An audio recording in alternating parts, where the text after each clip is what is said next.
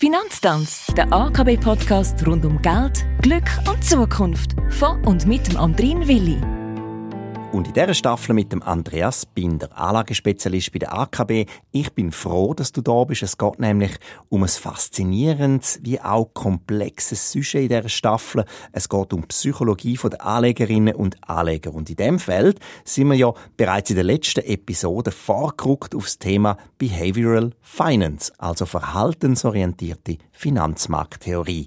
Was sind denn die wichtigsten Forschungsthemen in der verhaltensorientierten Finanzmarkttheorie? Markttheorie? Da geht es in der Anlagewelt um die relevanten Denk- und Verhaltensmuster.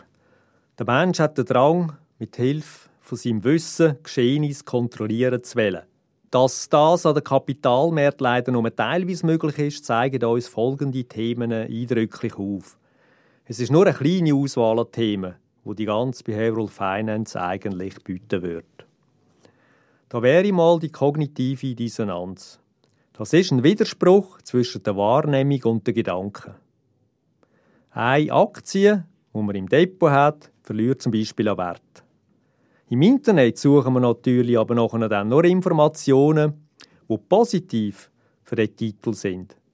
Die möglicherweise entscheidenden schlechten Nachrichten blenden wir einfach aus. Im speziellen Anlagejahr 2023 ist zum Beispiel häufig zu lesen, dass die Anleger sehr negativ gestimmt sind. Logischerweise hätte es dadurch Verkaufswellen geben aber die hat es erstaunlicherweise nicht gegeben, weil sie haben nicht so gehandelt, wie ihre Negativstimmung es eigentlich ausgedrückt hat. Also ist es eine kognitive Dissonanz. Ein weiterer Punkt ist der Framing-Effekt. Das heißt, Entscheidungen werden in einen Rahmen, in einen Kontext gesetzt. Also im Prinzip, auf was schaue ich. Investiere ich 10 Franken und verdopple die, auf 20 habe ich quasi 10 Franken gewonnen. Investiere ich hingegen 1000 Franken und ich gewinne auch 10 Franken dazu auf 1010, dann nehme ich die Verdopplung der ersten 10 Franken als viel positiver wahr.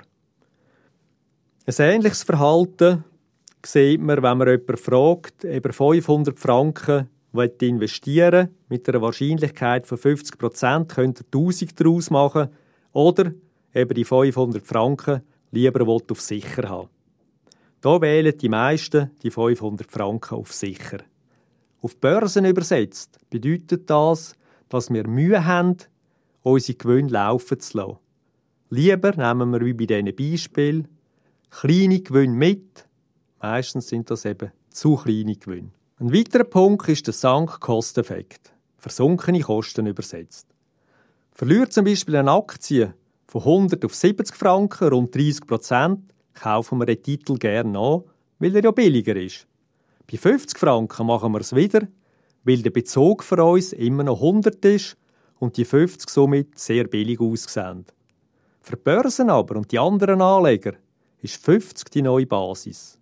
Wir vergessen, dass die Vergangenheit für zukünftige Entwicklungen unwichtig ist.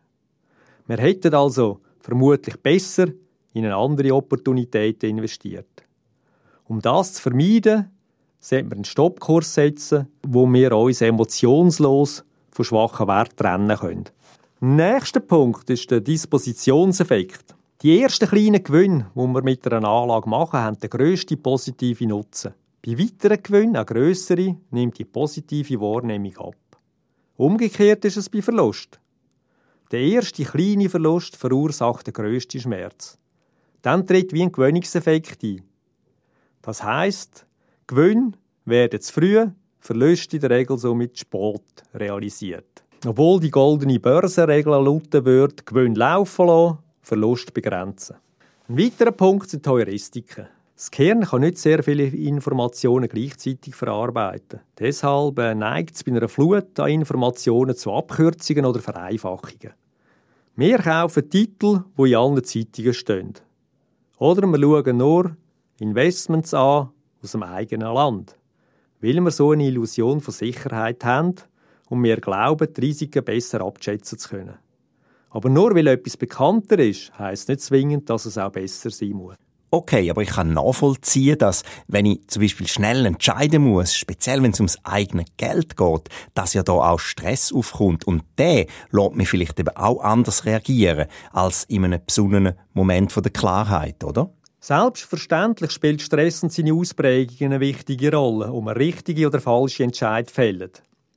Kampf-Flucht-Reaktion ist sicherlich die wichtigste daraus. Sie kommt aus dem Stammhirn oder Reptilienhirn und lässt uns reflexartig auf alles Überraschende neu reagieren. Das vor der Bewusstseinwerdung. Das Resultat ist Kampf, Flucht oder Erstarrung. Das Adrenalin spielt dabei eine grosse Rolle, weil es gilt, das Überleben zu sichern. Beim Anlegen, also im Börsenhandel, resultiert aus diesen Reaktionen aber Folgendes. Der Kampf führt zu zu viel Handel oder Positionen erhöhen oder Löschen von Stoppmarken.